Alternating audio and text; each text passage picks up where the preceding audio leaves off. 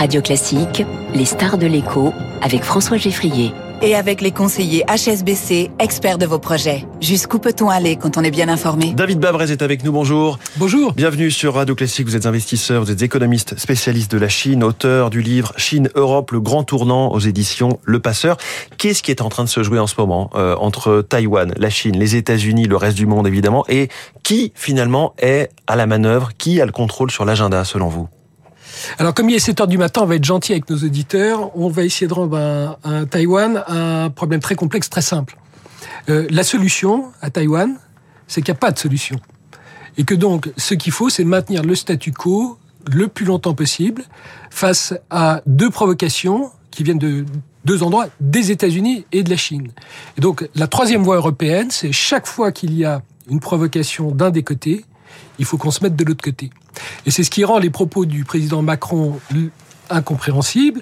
Il y a une provocation chinoise il, a, semblé dire que Taïwan ne devait pas forcément être le combat des Européens. Face à une provocation chinoise, il te dit il faut qu'on s'éloigne des États-Unis. Non, en l'occurrence, s'il y a une provocation chinoise, il faut être du côté des États-Unis. S'il y a une provocation des États-Unis, comme Madame Pelosi l'été dernier, il faut être du côté des Chinois. L'ancienne patronne de la Chambre. Et donc, il faut être proactif. Euh, les, les, Chinois voient que euh, une intervention militaire en Ukraine, ça ne marche pas, donc ils vont pas répliquer la même erreur à Taïwan.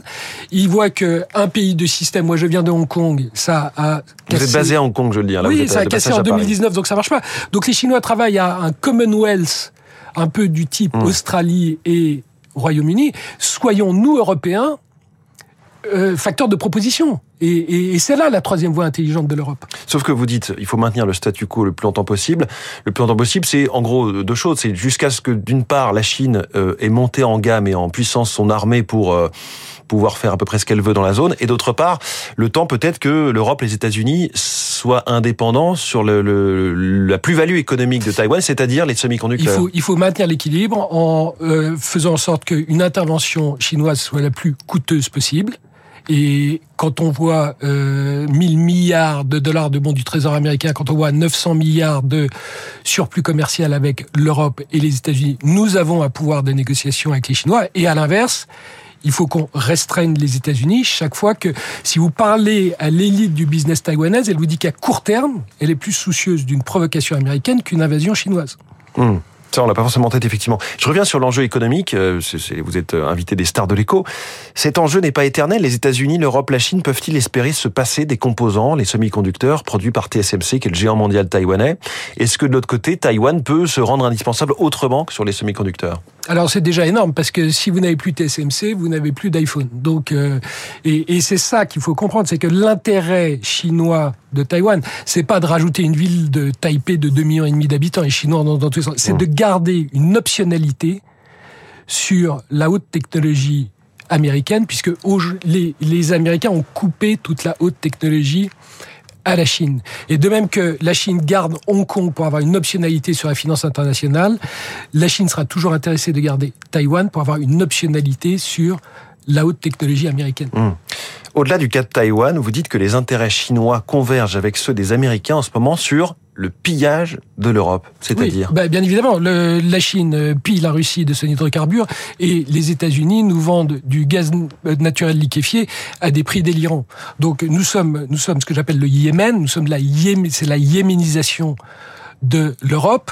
Euh, la guerre est entre la Chine et les États-Unis et ils pillent l'Europe pour aller au combat avec le maximum de ressources. Mmh. Et c'est là où nous, Européens, nous devons comprendre, c'est là où il y a une erreur d'agenda euh, dans la visite du président Macron. Il ne s'agissait pas de mettre pression sur la Chine vis-à-vis de la Russie à un moment où euh, vous voyez que l'OPEP plus fait monter les cours du pétrole et donc la Chine a n'a jamais eu autant intérêt à piller la Russie de ses hydrocarbures à vil prix.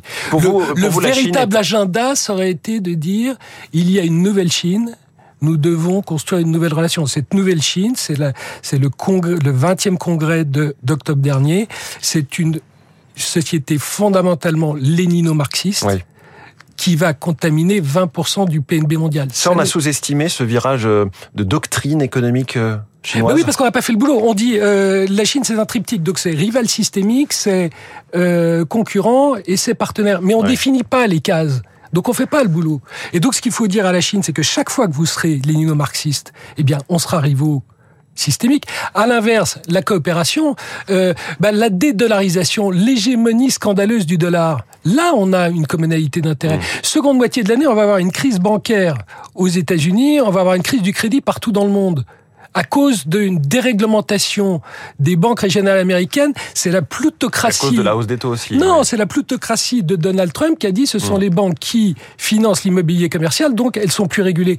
Nous avons une totale communalité d'intérêt avec la Chine à dénoncer ça. Pour vous, on pourrait diviser ces autocraties, la Russie, la Chine, qui sont un petit peu alliés euh, en ce moment? Ben, Vous voyez bien que c'est ce que fait la Chine. La Chine nous divise. Vous avez eu ce défilé de. Et à l'inverse, peut-on le faire? Eh ben, euh, bien évidemment, en, nous adressant au peuple russe, vous voyez bien que vous êtes en train d'être totalement humilié, vous êtes vassalisé par la Chine, un pays avec lequel culturellement vous n'avez aucun lien. Hmm. Vous êtes basé à Hong Kong, je le disais, depuis 10-12 euh, ans. Vous avez vécu le retournement total et rapide de la situation de ce territoire, qui était un quasi-paradis euh, démocratique qui est passé en, quelques semaines, quelques mois sous coupe réglée du pouvoir central chinois. Vous continuez d'y travailler? C'est possible aujourd'hui? Ben, Hong Kong se réinvente. Hong Kong va être la Vienne de cette seconde guerre froide. Il n'y a qu'à Hong Kong qu'Américains et Chinois peuvent se rencontrer.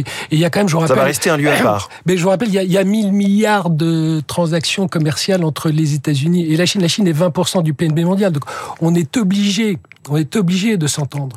Donc la politique a complètement changé, mais l'économie est demeurée. Les libertés, les Chinois saucissonnent la liberté, les libertés individuelles ont disparu, mais la liberté de faire du business continue.